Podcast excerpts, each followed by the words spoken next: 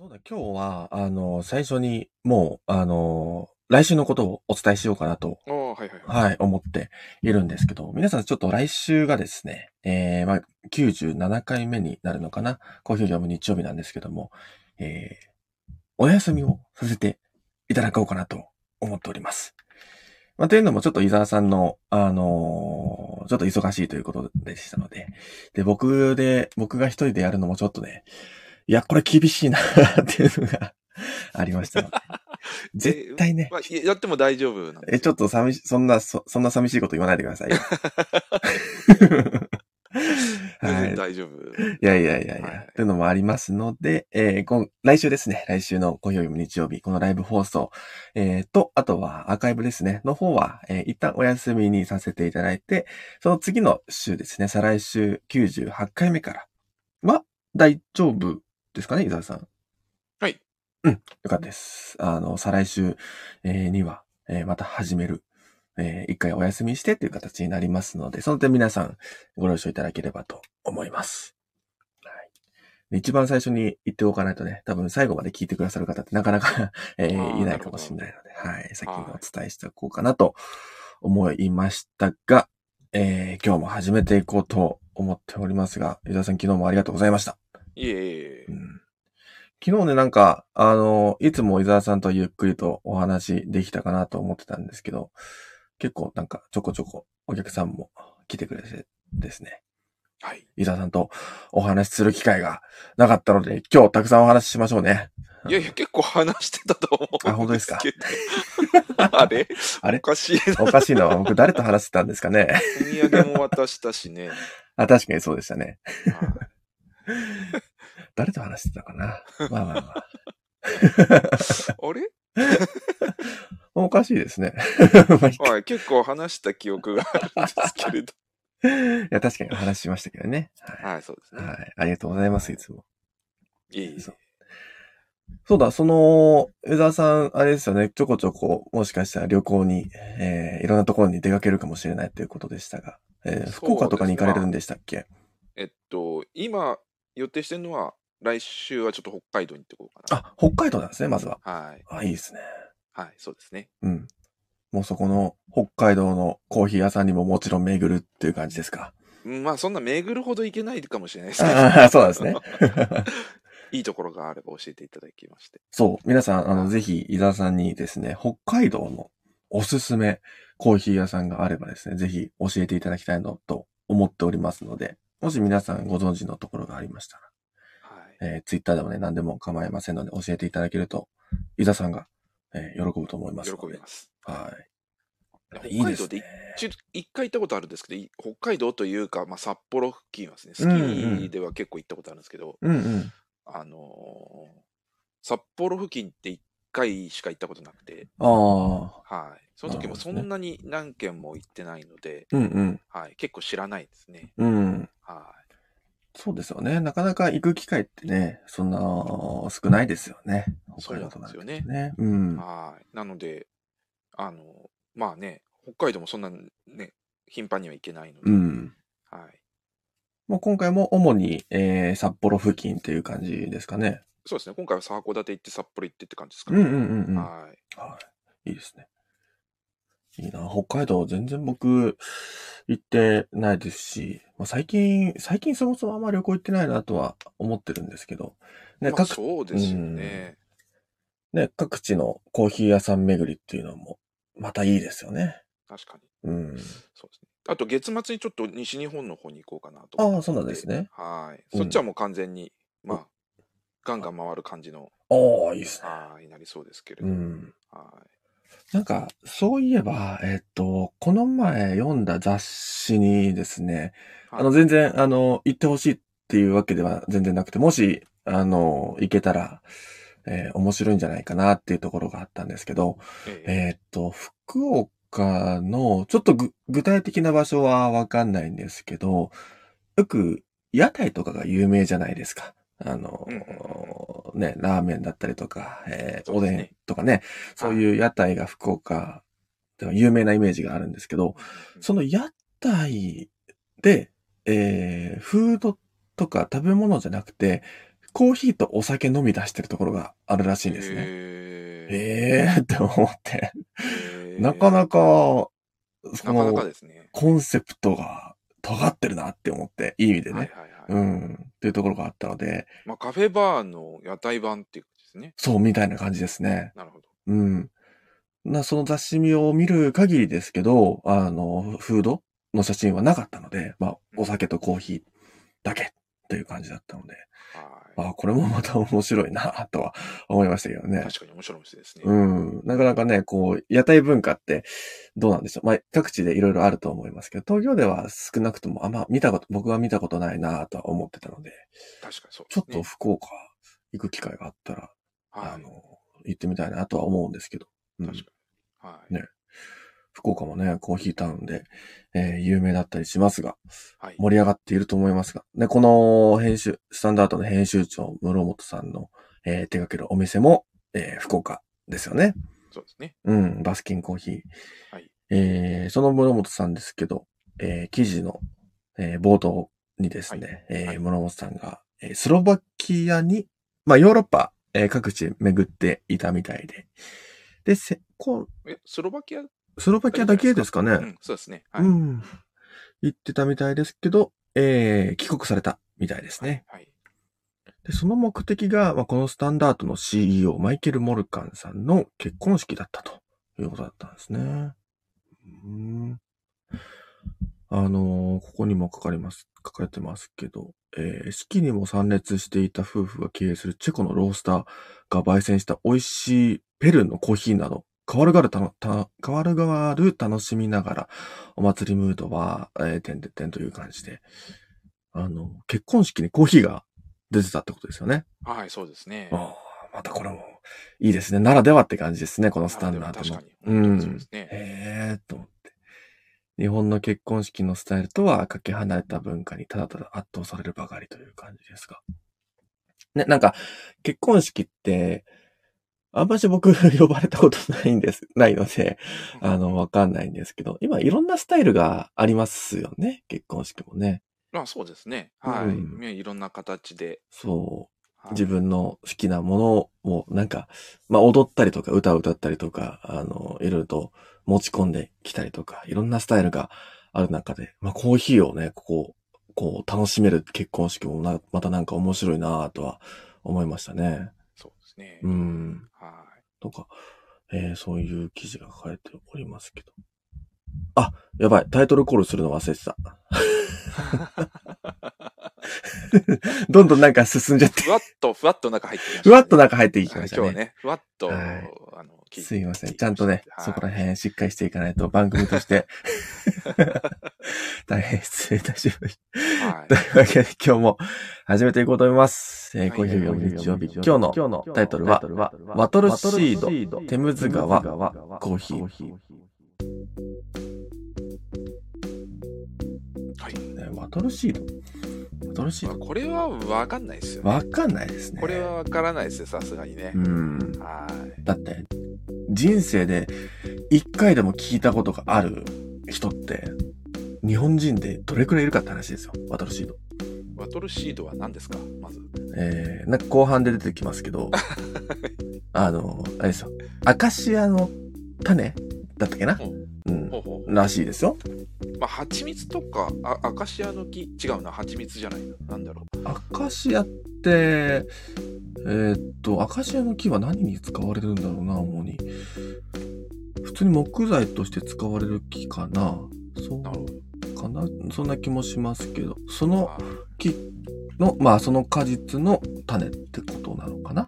うん。ーね僕もね、マインクラフトしか全然思い浮かばないですね。まあアカシアの木。おーマイクラで出てくるんですかで、いきますね。ああーそうなんですねとは、あやっぱ蜂蜜とりどりするのかな花かあら。あ、そっかそっか。わかんないですけど。うんうんうん。なんか、あ、そうですね、やはり。蜂蜜取れたりする。そう。蜂蜜のイメージがありますあね。あ、はい。そうかそうでか、もアカシアといえば。うん。種なんですね。シードっていうぐらいなんで。ね、はい。食用できる、食用として使えるみたいですね、ワトルシード。ほうん。スーパーフード的な、もしかしたら立ち位置かもしれないですけど、どうなんでしょうかね。どテムズ川はイギリスですよね。イギリスですね。はいこれも記事の後半で、あの、面白い、 面白いなとは思いましたけど、ちょっと見ましたけどね。はい。テムズ川。あ、テムズ川でそんなことするんだ、みたいな 記事でしたけど。はい。はい。後半楽しみにしてもらえたらなと思います。はい。イギリスって、伊沢さんちなみに行かれたことあるんでしたっけあ、イギリスはないですね。はああ、そうなんですね。い。僕もイギリスは、まあそもそもヨーロッパ自体がないので、あの、まあテムズ川と言われてもどこの辺なのかなっていうのはなんとなくしかわからないんですけど、はいはいはい。なんか、なんか地形的にうん。イギリスの、あの、川のイメージありますね。うんうんうん。はい。イギリスの川のイメージっていうのは、ロンドンの市内が川でこう、あ、川がそあうるでイメすージねが。、はい、うん。ありますね。ね、イギリスの、といえばなんかそのテムズ川だったりとか、まあ有名なね、他にも観光地たくさんありますけど、うん結構川、大きな川が流れてるイメージはありますね。そうですね。うんなんか建物の、そうですね。そうか。ビッグベンを見ると、ビッグベンの、ま、向かい前にこう川が流れてる、うんそのイメージなんですね。うんうんうん、そうですね。ね、もう、イギリスもコーヒーも非常に盛んですから、あのはそんな記事が出てくるんじゃないのかなという感じですね。い。はいはい。という感じで記事読み進めていきますけど、最初にね、冒頭でお伝えした通り、えー、スタンダードの、えー日本編集長の室本さんが、えースロバキアから帰られてきたっていうお話がありますね。はい。そうですね。確かになんか、あの、結婚式、えー僕、まあ、さっきも言いましたけど、なんか、自分のね、好きなものを表現できる場としても、すごくいい場所にななるのかなとか思うと、なんか、いい、いいですね。うん。すごくな楽んしかそう結。構ね、あの、自由にできるところはあるので、うん。ただまあ、あの大体がまあ、ね、奥さんのになる 方の意向で決まっていくことが多いのでは そうなんですよね。い大体そうですね。 そうですね。はいまあ、予算とかもね、ありますからね。いろいろまあ、それと、もありますしうん。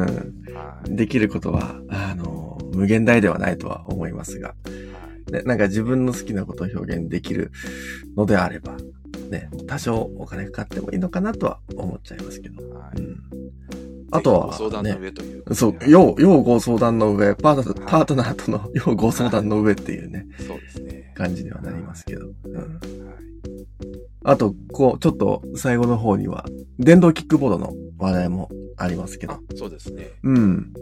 結構最近増えてません街中で。あのーじ実証実験がね、今、あされあてて、結構、まあ、あのーね、いろいろ賛否両論ある中っうん。ていう感じですけれども、はい。なんか法律が変わったんでしたっけ最近。そうですね。そうですよ免許が不要ね。になったのかうん。な。はい。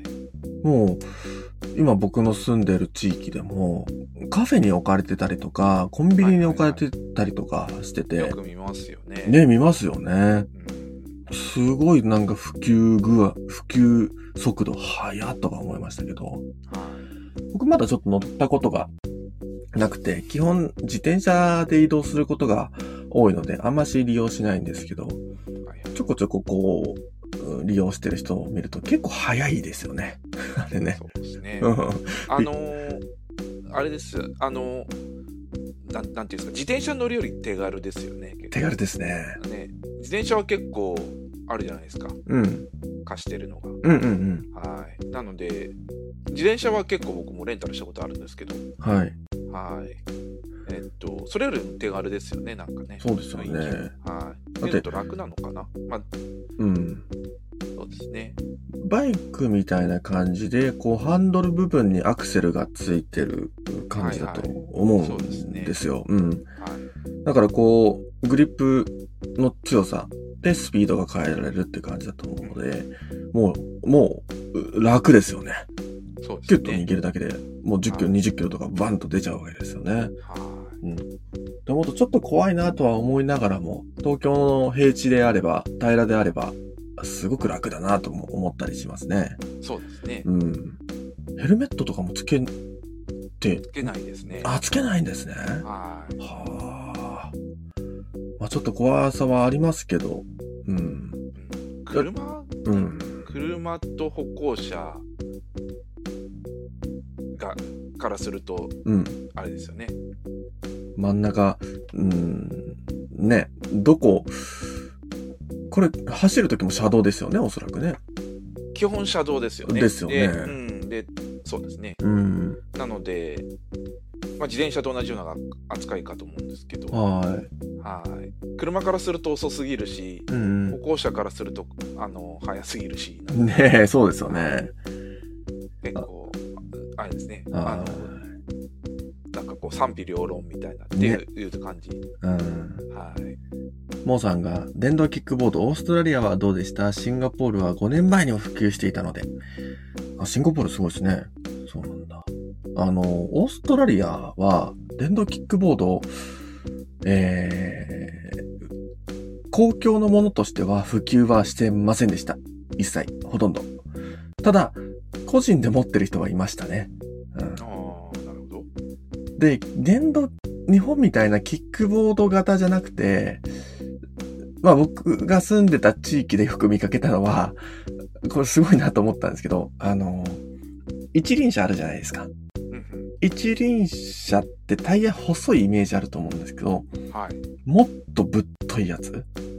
で、ああ、安定する感じ。ああ、そうです、そうで。す。うん、であの、一輪車って座ると思うんですけど、座りますね。あの座る場所がない。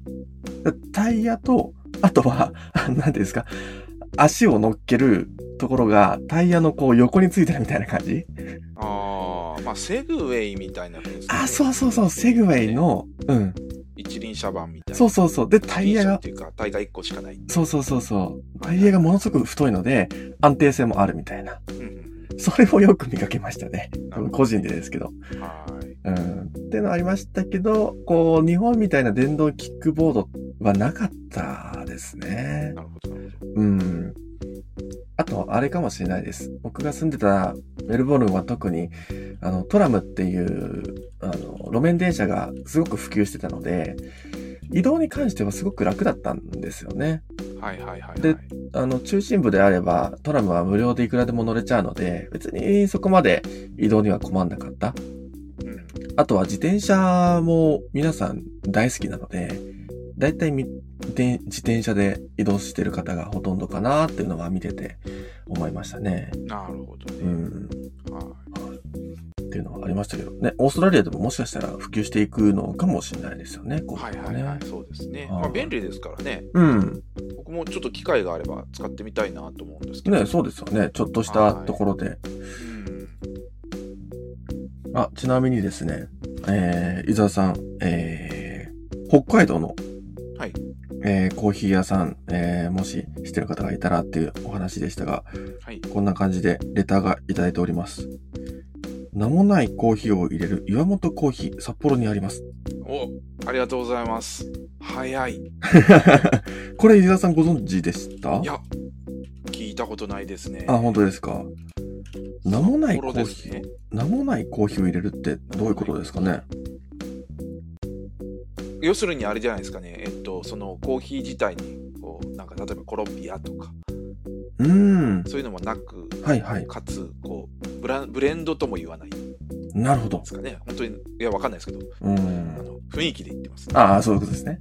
北海道といえば横井コーヒーさん横井コーヒーさんはどなたかもなんかあれですね、うーん。あの紹介してくれまさくれくれましたねああ、そうなんですね。はいへーあそう横井コーヒーさんはあれですよねハッサムのハッサムとあと札幌駅の近くかななんかにあるらしいハッサム、ハッサムっていう駅名ですかあ土地の名前ですねあ、土地の名前。あそうそう僕も読めなかったですけどあの出発の「発」に「寒い」って書いてハッサムーへえ。そうなんだ。面白い名前ですね。僕は聞いた瞬間、ポケモンしかちょっと思い浮かなかったんですけど。ハッサムって、ハッサムってポケモンですかポケモン、ポケモンしか思い浮かばなかった。あバンドさんありがとうございますはえっと、横井コーヒーさんも行ってみたいなと思います。うん山本コーヒーさん気になりますね。今ちょっと調べてます。い。うん。はい。また、ちょね、面白そうですね。名もないコーヒーっていうのも。はっと確認してみたいなと思います。い。はい。皆さんもぜひぜひ、あの、引き続きですね、北海道、もしご存知のところがありましたら、はい。教えていただきたいと思いはい。ですねます。。はい。えーという感じで、えー世界のコーヒーニュース行こうと思います。This はい Week in Coffee 青い鳥が羽ばたく先というタイトルです。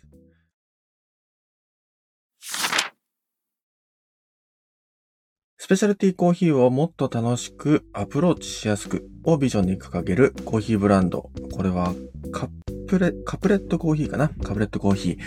D2C ファッションブランドを彷彿とさせるウェブサイトやグッズ、カラフルなパッケージなど、既存のスペシャルティー企業とは一線を画すうーブランディングでコーヒーファン層の拡大を目指す同社の創業にはソーシャルメディアを通して構築したコミュニティが大きな鍵を握っていました。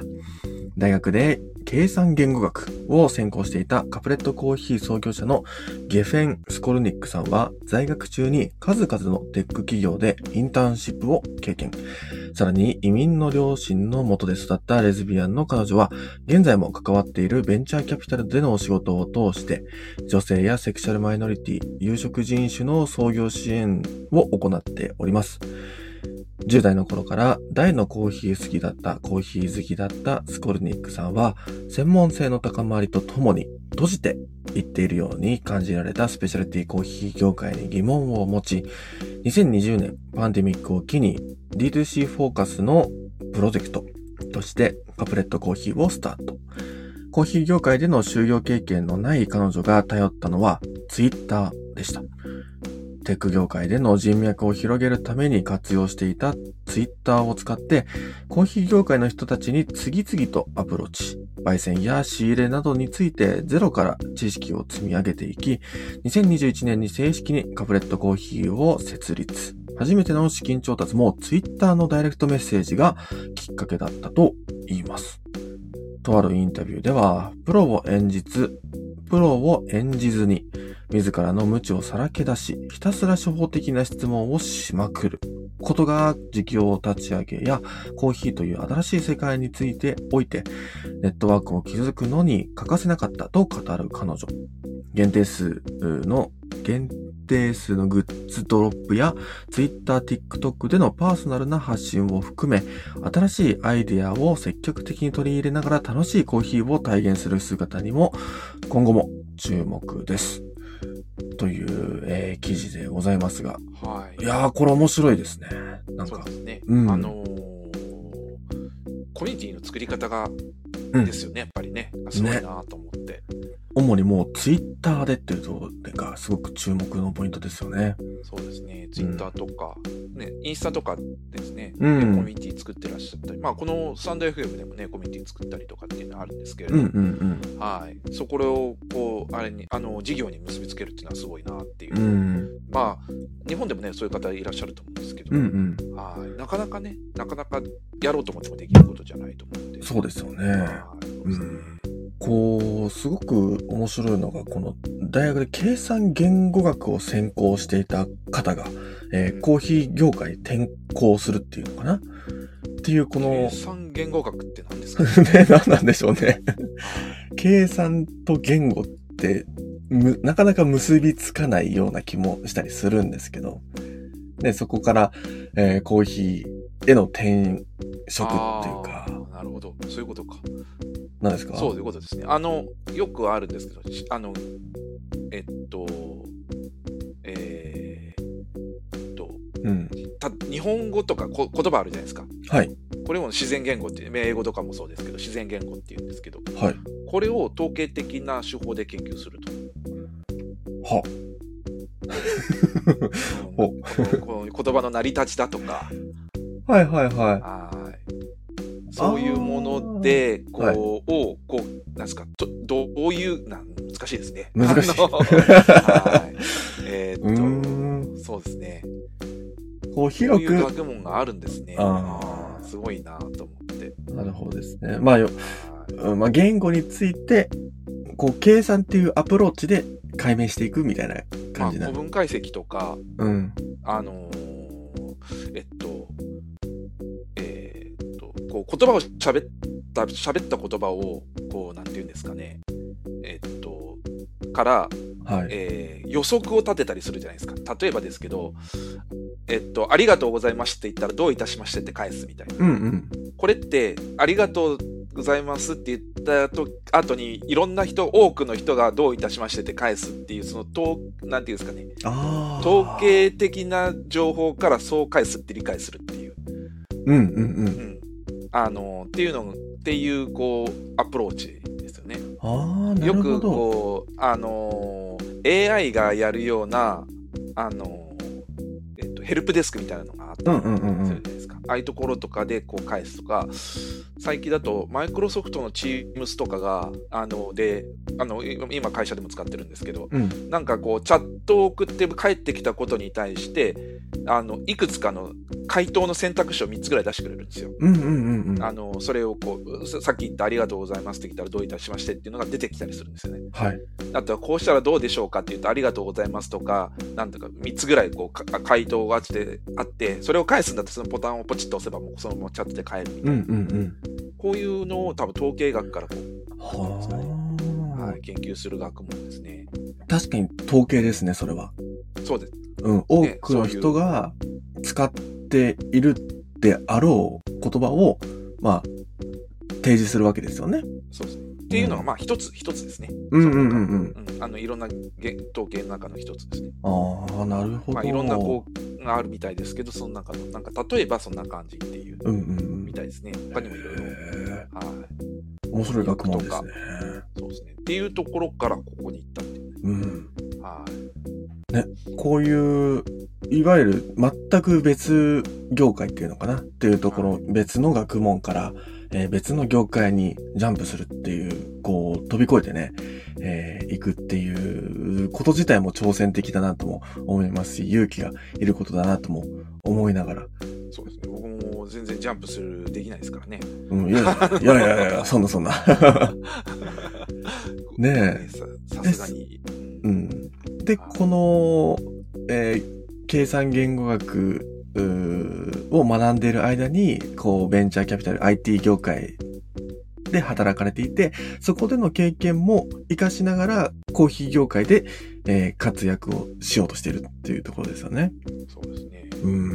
まあ、雰囲気的にはやっぱりコーヒーマニアになったりとかは あのそのままこう逆こっちにアプローチをしたっていういはいはい。感じですよね。うんはい面白いですよね。なんか、こう、キャリアのあり方についてもなんか少し考えさせられるなとも思うんですよね。はいうん。ね、あの、今はいろんな働き方があって、どれもこれもこう間違いではないというか、いろんな生き方がある中で、こういうね、こう専門学を、いわゆるこう、かなり日本ではかもしれないですけど、計算言語学って聞いたこともない、もしかしたらかなりマイナーな言語学かもしれ、あの、学問かもしれないですけど、そこから、まあ、広く見ればコーヒーって広いじゃないですか。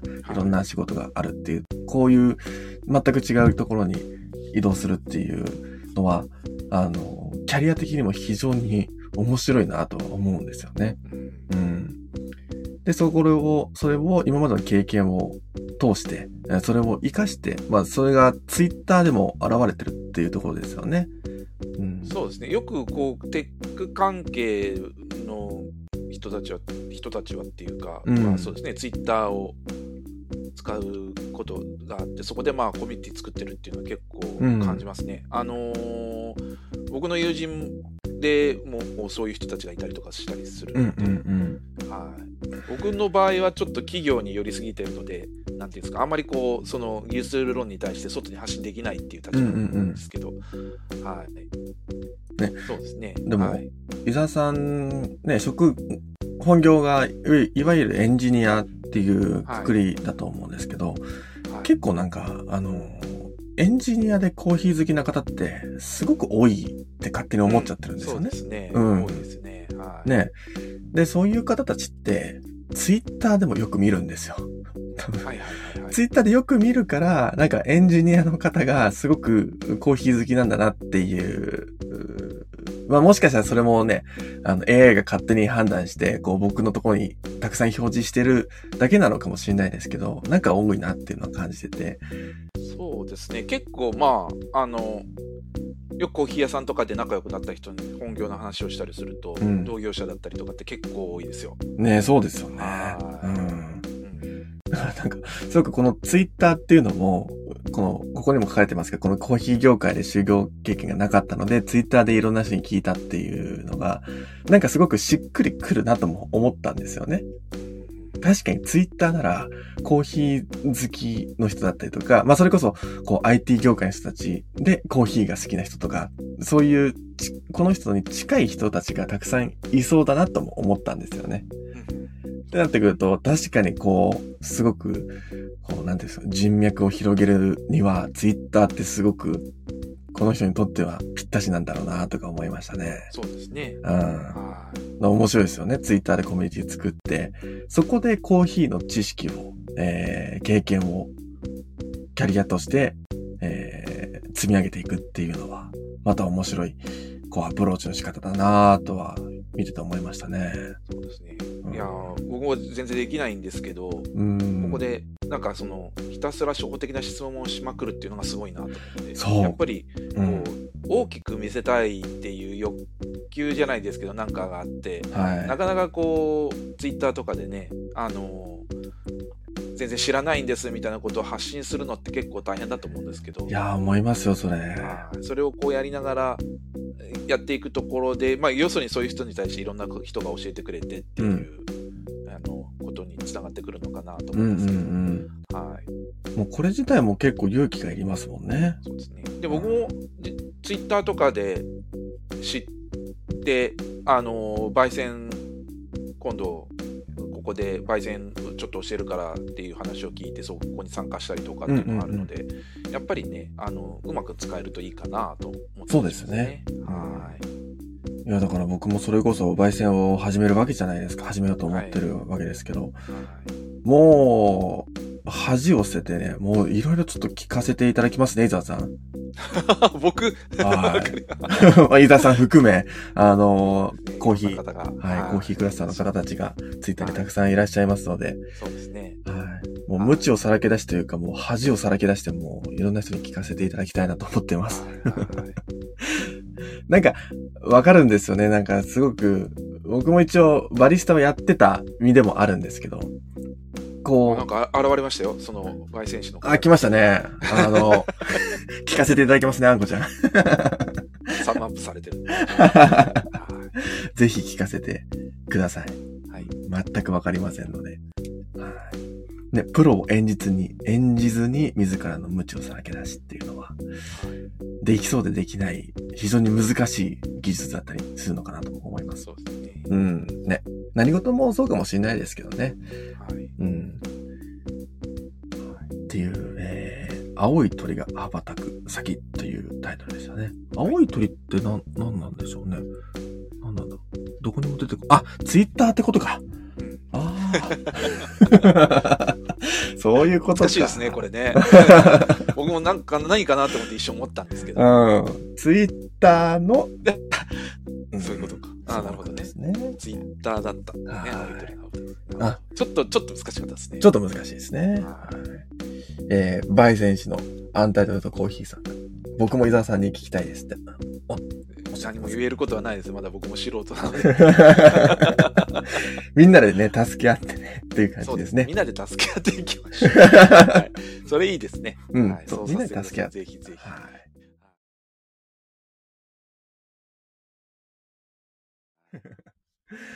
はい、というタイトルでした。気になるニュースです。えーロシア軍のウクライナ侵攻を受け、スターバックスがロシア国内からビジネス撤退を発表。えー離職を余儀なくされるロシア人従業員約2000人に対しては、再就職までの支援として半、えー半年間、給与が支給されます。はいねえちょっと、ね発大表に手なりのましたねはうい、んそうですね。なんかニュースではマクドナルドとかそういう大きなところも、えー、ロシア国内から撤退するっていう話は聞いたことがありますが、はいついにスターバックスもという話ですね。はい、そうですね。うん。ね、この雇用が不安定になってしまっていますが、スターバックスでは、まあ再就職まではえー支援するという、えー形をとっておりますね。ねえー次の記事です、えーイギリスバリスタチャンピオンのタルド氏が率いる飲料系スタートアップヘッドスタンドがコーヒーリーフを用いた炭酸飲料を発売。農家の収益アップを図るべく、原料となるコーヒーリーフはスペシャルティーコーヒーと同価格で取引させるそう、されるそうです。はコーヒーリーフって、使えるんですか使えるというか、初めそうてですね。聞きましたけど。はい。ちなえみに、葉っぱ取っちゃったらコーヒーどうなっちゃうんですかねえね育たないですかねえ、育育たないですよね。ですよ。だって、養分がね、た光こ、合成できないうです光合成がね、できないですから。 まあ、そんな取る量も、えー、どうなんでしょうね。はい。どうなんでしょうね。うん。はい。味わい的にもどう変わるのか、こう、ハーブみたいなね、こう、雰囲気が出るのであれば、またなんかそれは、価値が、コーヒーリーフとしての価値も上がってくるのかなとも思いますけど。はい。うーん。ちょっと、あれですね、ご存知の方いたら教えてもらいたい。はいあのコーヒーの葉っぱどうなんだろうねっていうコーヒーの葉っぱを煎じてみた方が、とかいらっしゃらないですかね。沖縄でうん。そコーうだ。ヒーの葉っぱ、はい、かじったりしなかったですかいやー、ちょっとそこまではいけなか った。さすがに農園の方が目の前にいる中でちょっとかじっていいですかって言えなかった。ちょっと今今度言いますね。ちょっと葉いっやぱ本当に ま葉あっいいぱや、かじっています。 かじっていいですかってかじっていいですね。言 っ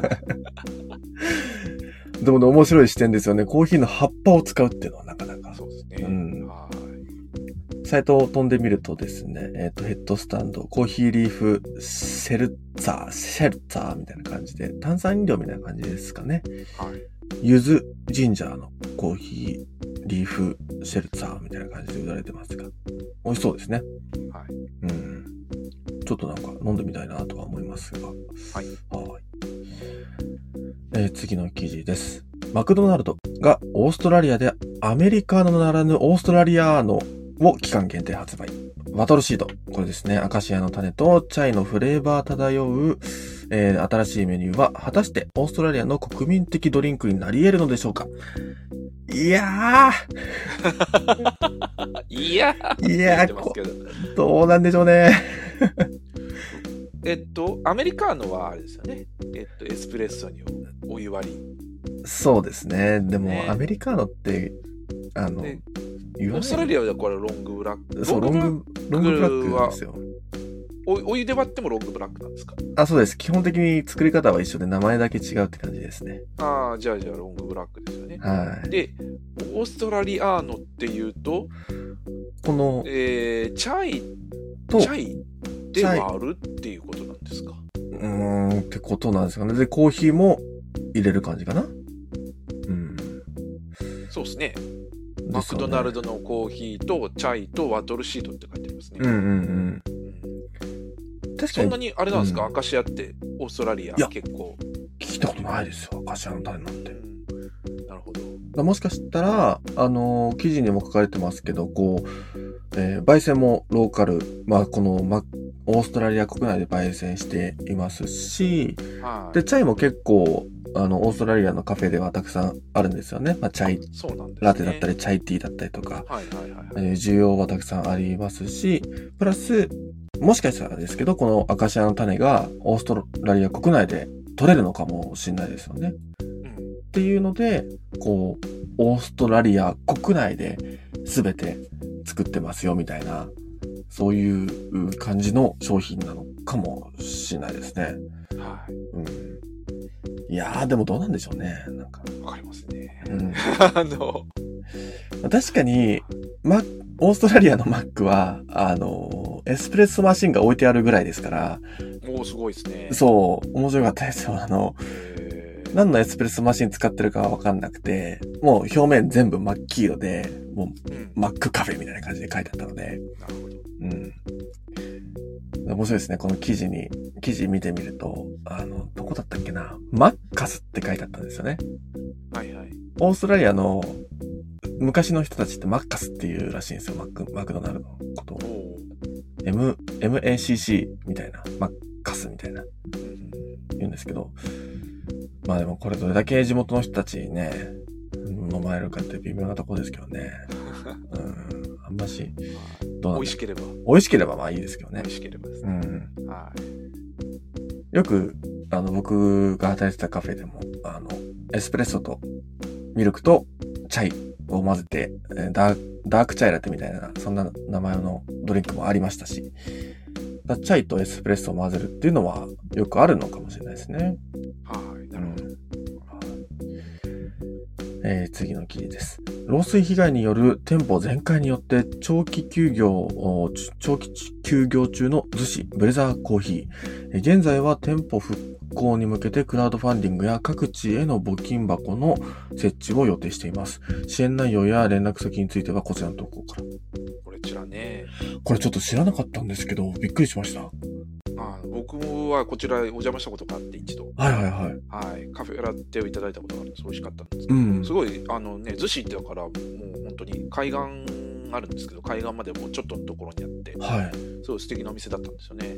そうですよね。はいで、まあすまあ、前回、まあ、あのコーヒーの焙煎もされてて、はいえっとディードレヒが置いてあったりとかうんうんうん焙煎機ですね、置いてあったりとかしたりとかあとはあのーエスプレッソマシンもうんうん。あってすごいすそれ全部ダメになっちゃったってことなんですか全ね。で回はいってことは、そうかもしれないですよね。そうですね露水って言ってもものすごいこうあれですよね。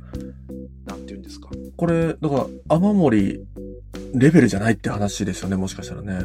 はい、なんか上の階からの漏水だったっていう風な話ですけど、すごいことになってますね。あのね、うん。まあ、あーいや、あのこのまあ、ね、内装とかはもちろんでしょうけど、はエスプレッソマシン、グラインダー、焙煎機全部ダメっていう、い。っていう、そうですよね。あはあ、い被害大っ規模な露水被害っていうか、本当にスプリンクラーレベルってことですよね。てことなかなかないと思うんですけど、あはい。ですね。ああ、そうですね。インスタグラム見てますけど、機材だったり、重機、備品、えー商品含めて全部、えーダメになった。っていう感じですね。そうですね。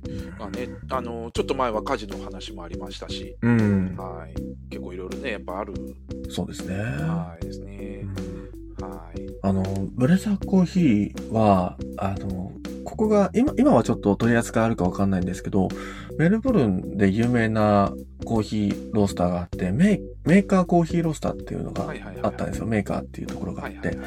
そこも僕よく行ってたんですけど、唯一日本で取り扱いがあったところだったんですね、ブレザーコーヒーなが。るほど、なるほど。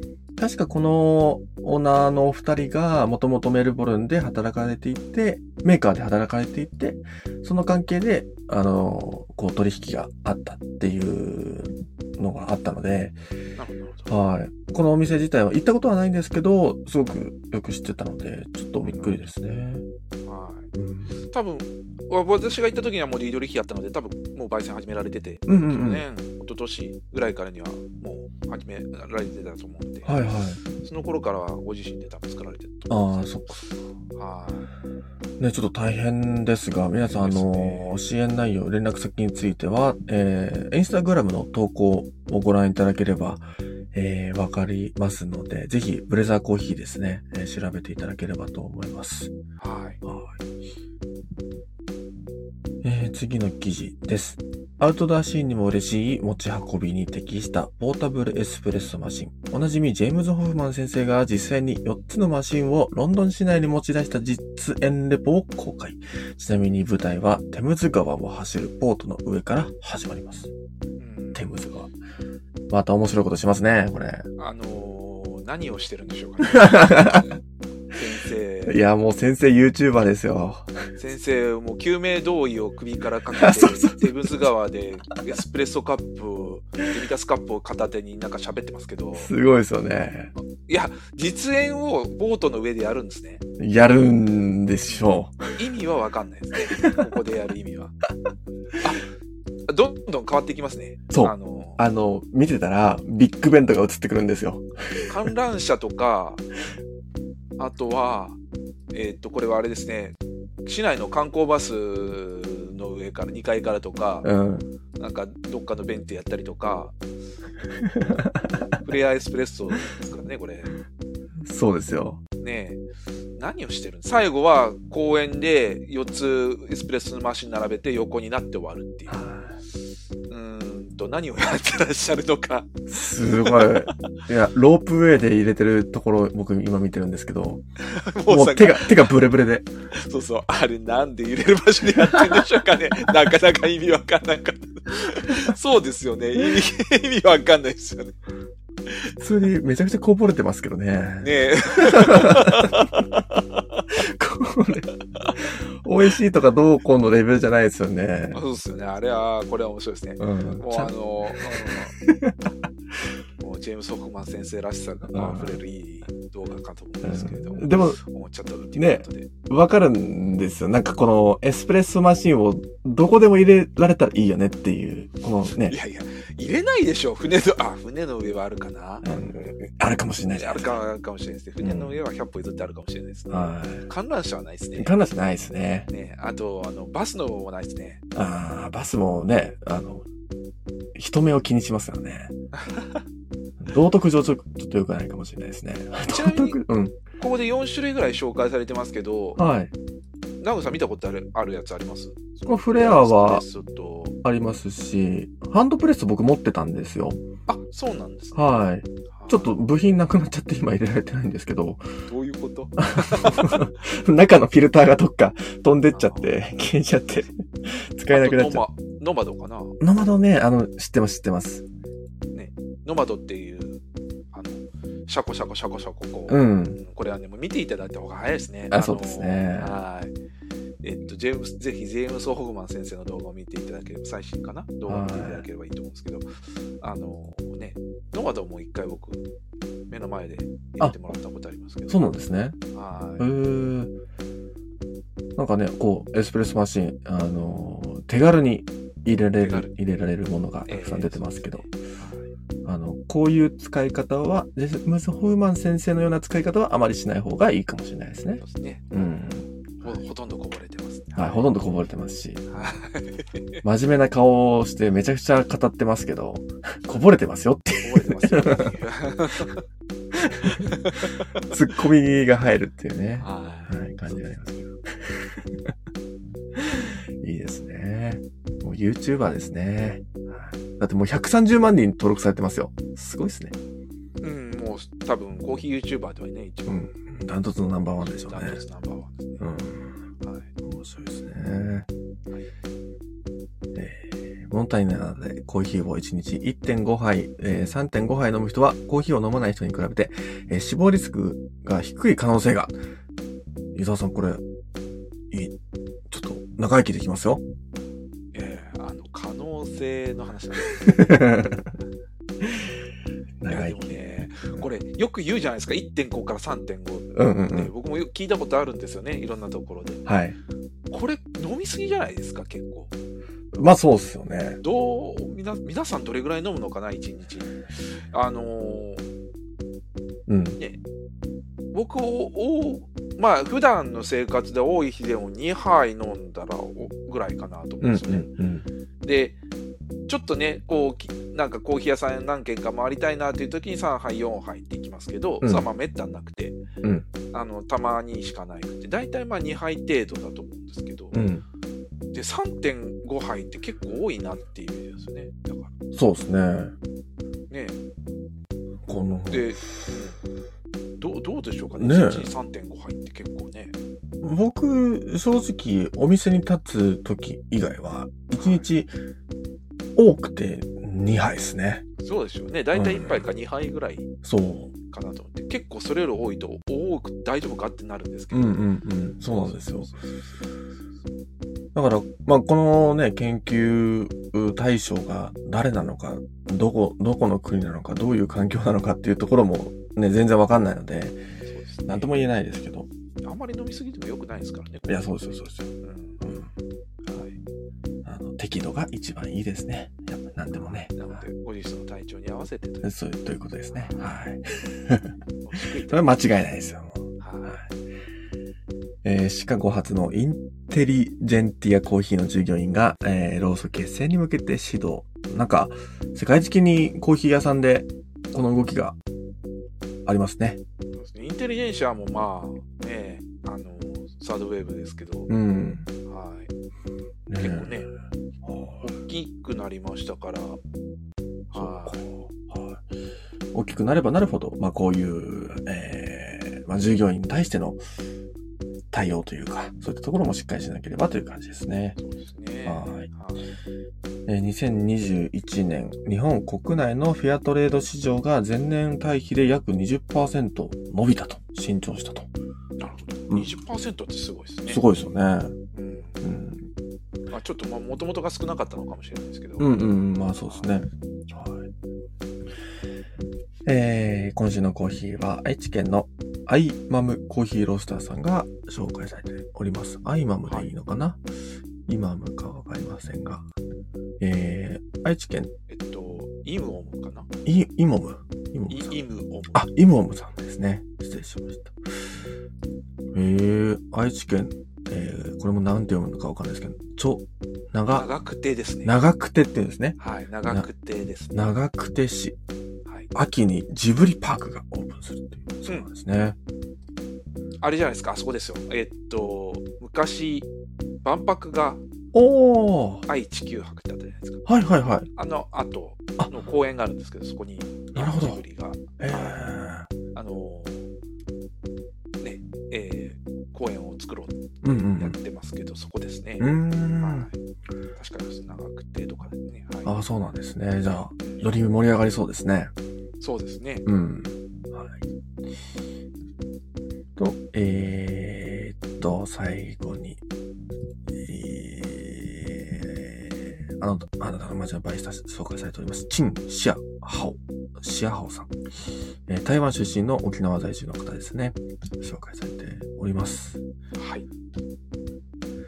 えー、という感じでしょうか。えー記事はすべて読み終わりました。はい。えー、伊沢さん何か最後にお知らせとありますでしょうかあそうですね。えっと、今日なんですけど、私もこれから行こうかと思ってるんですけど、はいえっと、まあ、モーさんもいらっしゃいますけど、あの、えっと、東京の話でなんですが、あえー細身ファクトリーさんっていう、はい。あの、えっと、なんて言ったらいいか、どう表現していいかわかんないですけど、おお店があって、そこで今日、畠山さんって、えっと、うんうんうんブリュワーズの日本チャンピオン、世界2位の方がコーヒーを入れられるといううこんとで、うん。はい。あの、多分モーさん、だもう、あの、モーさんが週1で、週1杯は月1回あのコーヒー入れられてるところですね。ああ、はい。そこで入れられるんですね。そうですねうん。多分モーさんずっと今日も一時、そこにいらっしゃる、この後いらっしゃると思うんですけど、うんうんう1ん時からだっけな。13時からだったと思いますけど、んう私もちょっと、ちょうどそっちの方面に行こうと思ってたので、うん。はい、あの、お伺いしようかなと思っています。はあい。という、なかなかね、あの、コーヒーいただける機会ってないと思うので、うん。フルでお手伝いが返してますらしいですそう。ですね。うんはい。あの、モーさんにもお会いできるということで、はい。はい。なので、モーさん目当てでも大丈夫ですし、うん。はい。なれるといいのかなと思ったりします。はい。えーっと、あとはですね、えーインドのインド。ブルートーカイコーヒはい。ーが、えっと、六本木のミッドタウンにポップアップショップほうを。作ると。いうブこルとでー、ブルー東海ですか。はい。ブルートーカイコーヒーですね。あ初めて聞きました、えっと僕。はい、結構有名で、インドのね、コーヒー屋さんってなかなかこう珍しいので、ちょっとご紹介をさせていただきました。インドのコーヒー豆のみですかいや、そんなことないですね。多分コーヒー豆は扱われてる、まあ、あの、いろんなところのコーヒーだと思うんですけど、違うかな、うーん。えー、あー、そうですね。でもまあ、あの、ページ飛んだらですね、最初に、まあ、インドの、えーコーヒー豆と、インド産コーヒーのインドつ産ゆ。コーヒーかなうん書いてあるのでそうですね。なかなかに珍しいですね。うん。はうーんね、インド、インド産コーヒーって、あんましこう、コーヒー屋さんでも見かけないですし、い。はい飲む機会もなかなかないですからね。ね、なかなかないと思うん。う。はい。あ面白いですね。ミッドタウンにポップアミッッドプタウンと。はい。であと関西の話ですけど今ね要注目グリッチさんが出ました。えー、と大阪にはい中之島の方ですね、うん。えーにお店をオープンされてちょうど昨日とかかなうんうん。あの大阪の高村コーヒー、えーロースターズとくとのイベントということで、かなりのお客さんが今うん来てるそうで。はーい。えっと、これも、あのね、今まで、えっと、名古屋と東京ですね。えーうんうんうんの店舗だけだったんですけども、とうとう大阪にも進出とそうですいねう。ことで、はい。どんどんグリッチコーヒーがはい日本中に広まっていく。そうですね、東京、大阪、名古屋で、うんこの後どうなっていくのかなと、はえーいうところですね。い。はい。で、あとはですね、これ、僕、先週行ってきたんですけども、はいあのーえっと、渋谷にある SG クラブっていうバーがはいはい。あって、えっと、かなり、え何でしたっけ、えっと、世界の、世界、なんかこう、バーを紹介する、なんか、あ、えっと、バーアワードか。はいはい。っていうアジアの最高のバーアワードっていうのがあってそこで3位とかに入ったおー、すごい。バーが SG クラブっていう五冠さんっていう方があのえっと代表されているバーがあるんですけども、うんそこがあのえっとジャパンバリスタチャンピオンシップにでえっとあのので優勝された石谷さんと組んでうん。うん。えアッシュっていうはカいフェバーをオープンされまして、うんうんうん。渋谷にできたんですけど、はい。えっと、こちらもかなりいい感じのお店そうで、ですねこの先週行ってきたんですけど、ああ、はい。すごい良かったですね。あのーコーヒーも、コーヒーむちゃくちゃ美味しいのと、まあ、石谷さんのコーヒーって、石谷さんってお店に、にあの固定でいらっしゃる方ではなかったので、うんうんうん。あの、なかなかこう、イベントごととか、もしくはたまたまいらっしゃった時にとか、なんかそういう時にしかいただけなかったんですけど、うん。はい。あの、今は、えー常にいただけるようになったということで、はい。そこも結構注目な、はい。そうですね。お店ですね。はい。はい。今ちょっと SG グループっていうのかな。えーはい、そうですね。いろんなお店が、はい。いろんなお店あって、もうそれぞれかっこいいですね。そうですね う。ん。全そう部、か。全部すごい。ワールドベストバーでもに10位に入ってるっていうこへとですね。えーはい。ーこれすごいななんかもう、はコンセプトがそれぞれあって、それぞれがかっこいいっていうのは、いそうですね。うんはい。その中の一つで、あの、アッシュもありますし。そうですね。はいハッシュできましたので。うはいん。はい。えこーちらも面白い結構注で目すね。はい。す素敵なお店でした。うん。朝の10時から23時まで、長い。はい、やってらっしゃって、そうなんですね。はい、もし石谷さんのコーヒーが飲みたいなっていう場合は、あ、あのー10時から18時ぐらいかな、うんうんうん夕方ぐらいまでに行かれるといいかなと思います。なるほど。はい、結構ね、あのコンセプトがす素敵で、うん。あのーえっと、ゼロ、なんつってたっけな。 ちょっとゼロウェイストわかんないじゃないですかあ、ゼロウェイストか。うんそうですね。はい。えーで、あのー廃棄物を出さないように、はいあの取り組みをされてて、うんうんかなり素敵。うん。そうですコーヒねー。も美味しいし、あのカクテルも美味しい。うん。僕お酒が飲めないってあれなんですけうんど。うんうん。はい。ということで、はい。はありがとうございます。い。はいえーという感じでしょうかはい。僕からはですね、あの、一点。もう、もう今日で終わってしまうんですけど、あの、はい東京、あれ、あれ、なんていうの、飲みの市かな飲みの市なんていうんですかね。あの、飲みの市ですよね。はい飲み方。あ、そうそう。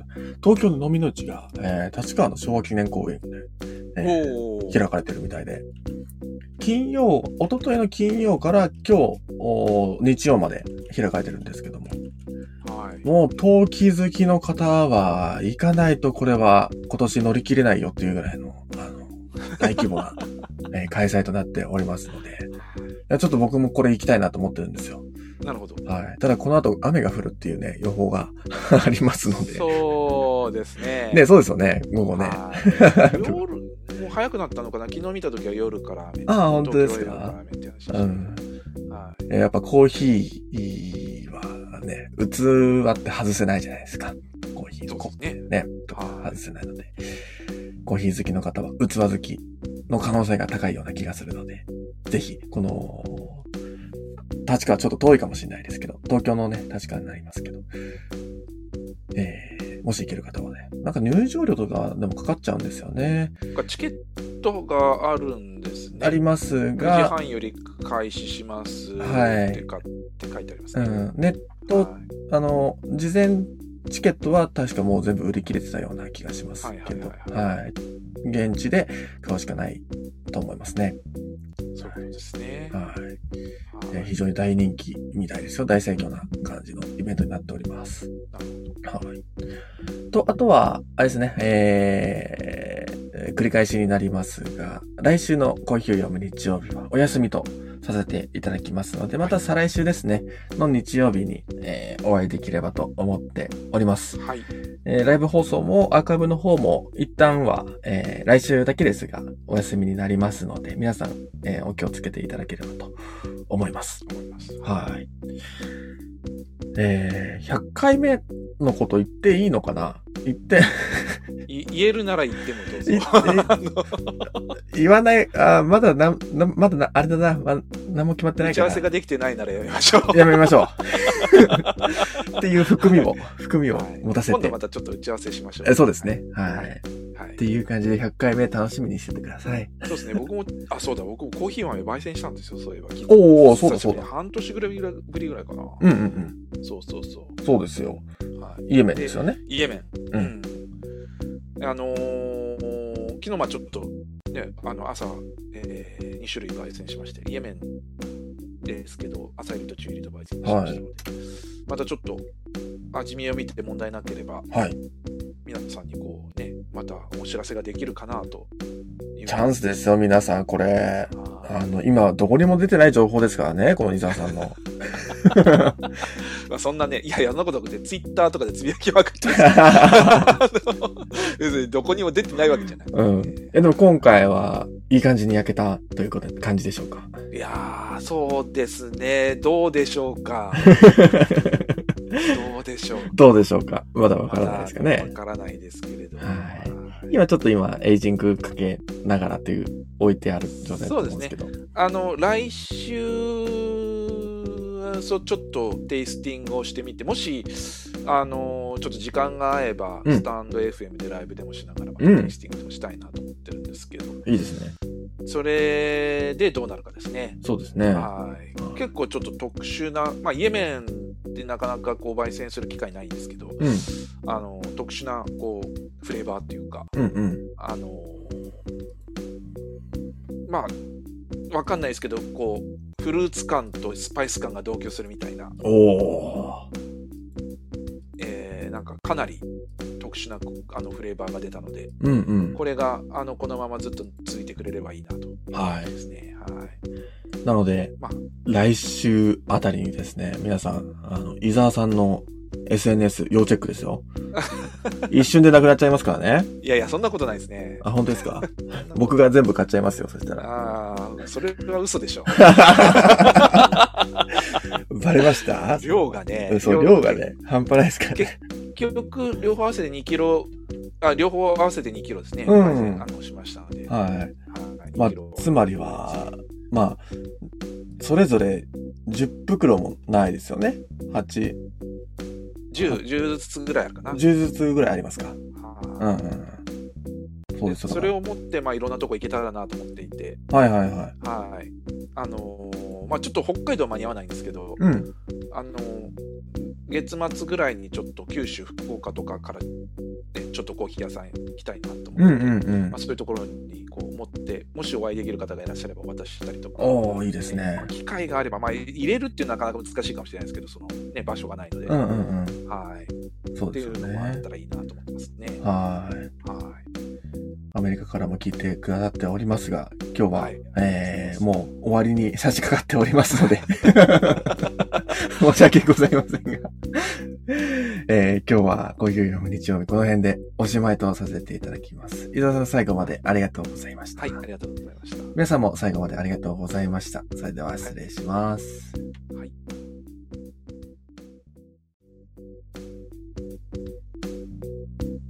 コーヒーを読む日曜に関するメッセージや感想は、ツイッターで、ハッシュタグ、コーヒーを読む日曜とつけてつぶやいてください。そしてこの放送は、ラジオアプリ、スタンド FM でライブ放送後、Spotify、YouTube、Apple Podcast で配信します。お好きなプラットフォームでコーヒーを飲みながら聞いてみてください。